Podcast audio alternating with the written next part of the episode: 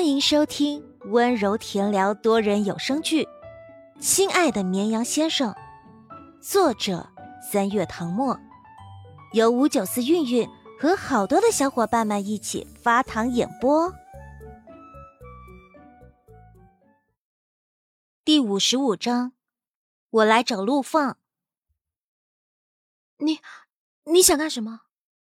陆眠后退一步，远离宋宋。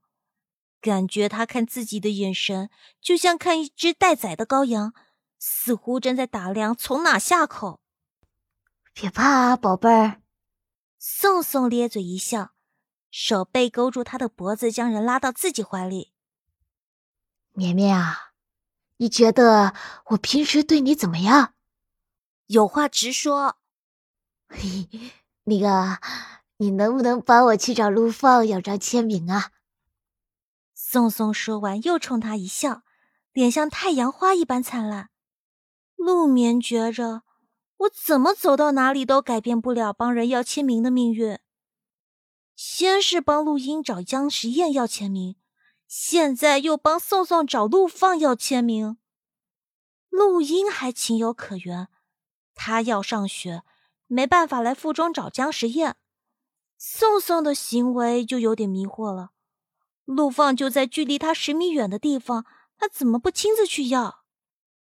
陆眠无情嘲笑他：“宋同学，你不是成天喊陆放老公吗？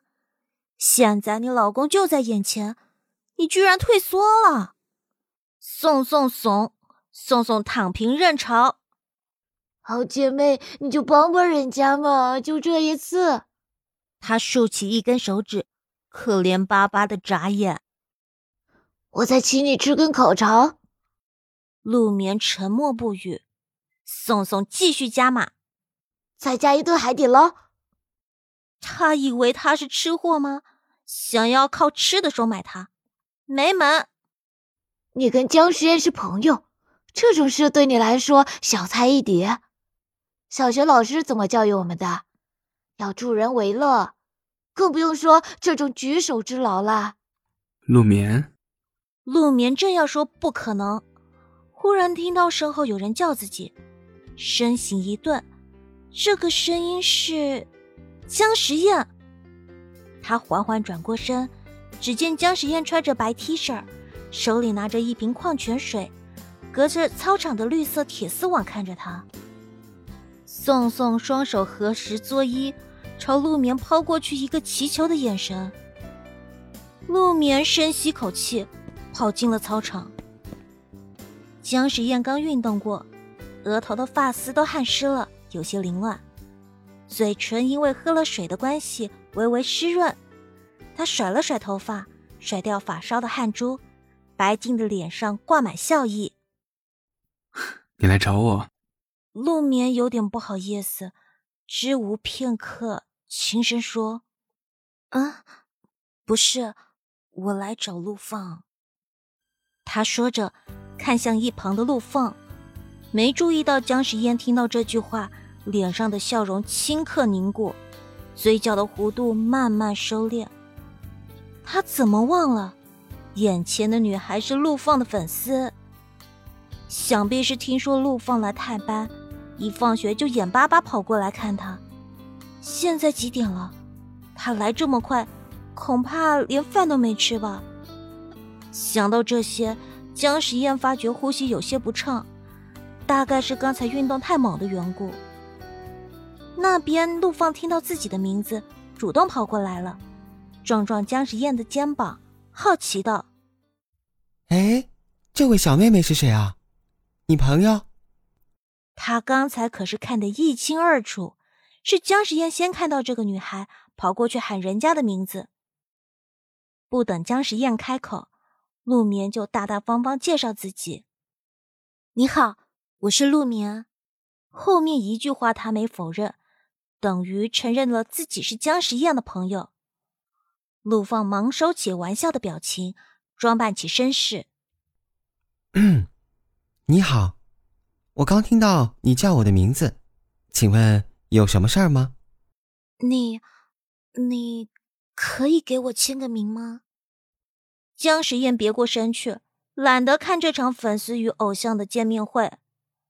陈婉见这边有热闹可看，于是走了过来，恰好听到陆眠的话，讶然道：“哦，原来这位小妹妹是陆老师的粉丝啊，我还以为是姜老师的粉丝。”他记得陆明，上次他来给姜时宴送水果，还找他要了签名。陆明下意识想否认，话到嘴边又吞了回去。他上次在姜时宴面前亲口说自己喜欢陆放，如果现在否认，不就露馅了吗？他会觉得她是那种满口谎言的女孩吧？陆明无奈，只能默认自己是陆放的粉丝。这件事告诉我们什么？人就不能撒谎，一撒谎准会出现各种各样的状况，谎言随时可能被拆穿。见陆眠默认了，陈婉微微一笑，对陆放说：“陆老师，小粉丝都追到这儿来了，你怎么着也得给人签个名啊！”自从在微博上站出来澄清绯闻，压在他心头的大石头就不存在了，人也变得跟以前一样活泼爱笑，拍戏状态调整了过来，今天还被导演夸了，因为他自作主张打乱了经纪人的计划。事后被他打电话骂了足足半个小时，陈婉一句没回应，就当听了段单口相声。陆放勾唇一笑：“ 那是自然。这女孩是姜时宴的朋友，却是自己的粉丝，光是凭这个，他就一定会给他签名。打游戏时，他处处被姜时宴嫌弃，现在。”终于能扬眉吐气了。他还发现，从女孩找他要签名开始，姜时宴的脸色就有点不对劲，好像生气了，看都不看他一眼。有意思，要不是受偶像包袱的约束，陆放简直想跳起来振臂高呼：“来来来，小粉丝，我给你签。”他热情似火。仿佛对方是什么重要的投资人，马上要签一份合同。陆眠被他的热情吓到，后知后觉的反应过来，自己什么都没带。啊，我忘了带纸笔。他说完就尴尬的低下头，特意过来要签名却不带东西，显得好没诚意。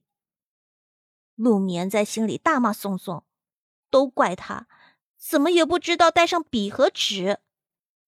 宋宋也很无辜，因为他不知道陆放还在不在操场这边，一开始就没抱要签名的希望。陆放愣了一下，笑着说：“没关系。”然后从西服口袋里拿出一支笔。我带了笔，你看签哪里合适啊？陆眠有点惊讶，他居然随身带签字笔。至于签在哪里，陆放上下打量他一眼，说：“啊，签衣服上。以前也遇到过这种状况，粉丝临时过来要签名，却没有带纸，就直接签在衣服上。回去后把衣服当宝贝收藏起来，再也不穿。”陆眠大吃一惊：“开什么玩笑？他穿的是校服。”难道要把校服脱给宋宋吗？一直沉默的姜时宴终于出声：“贴手机壳上不就好了？”陆放点头：“也行。”陆眠只能忍痛爬下手机壳递给陆放，心说：“宋宋同学，你不仅要请我吃热干面、烤肠、海底捞，你还得赔我一个手机壳。”陆放接过来，爽快的签了个名字。本来还想写句话，可惜手机壳太小，签完名就没地方写了。他只好在后面画了颗小爱心。姜时宴见状，微不可察的蹙了下眉。陆眠双手接过，谢谢。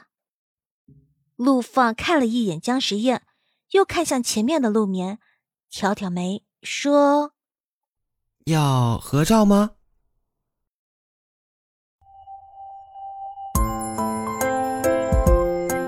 本集播讲完毕，感谢收听。喜欢请收藏、订阅、分享本专辑哦。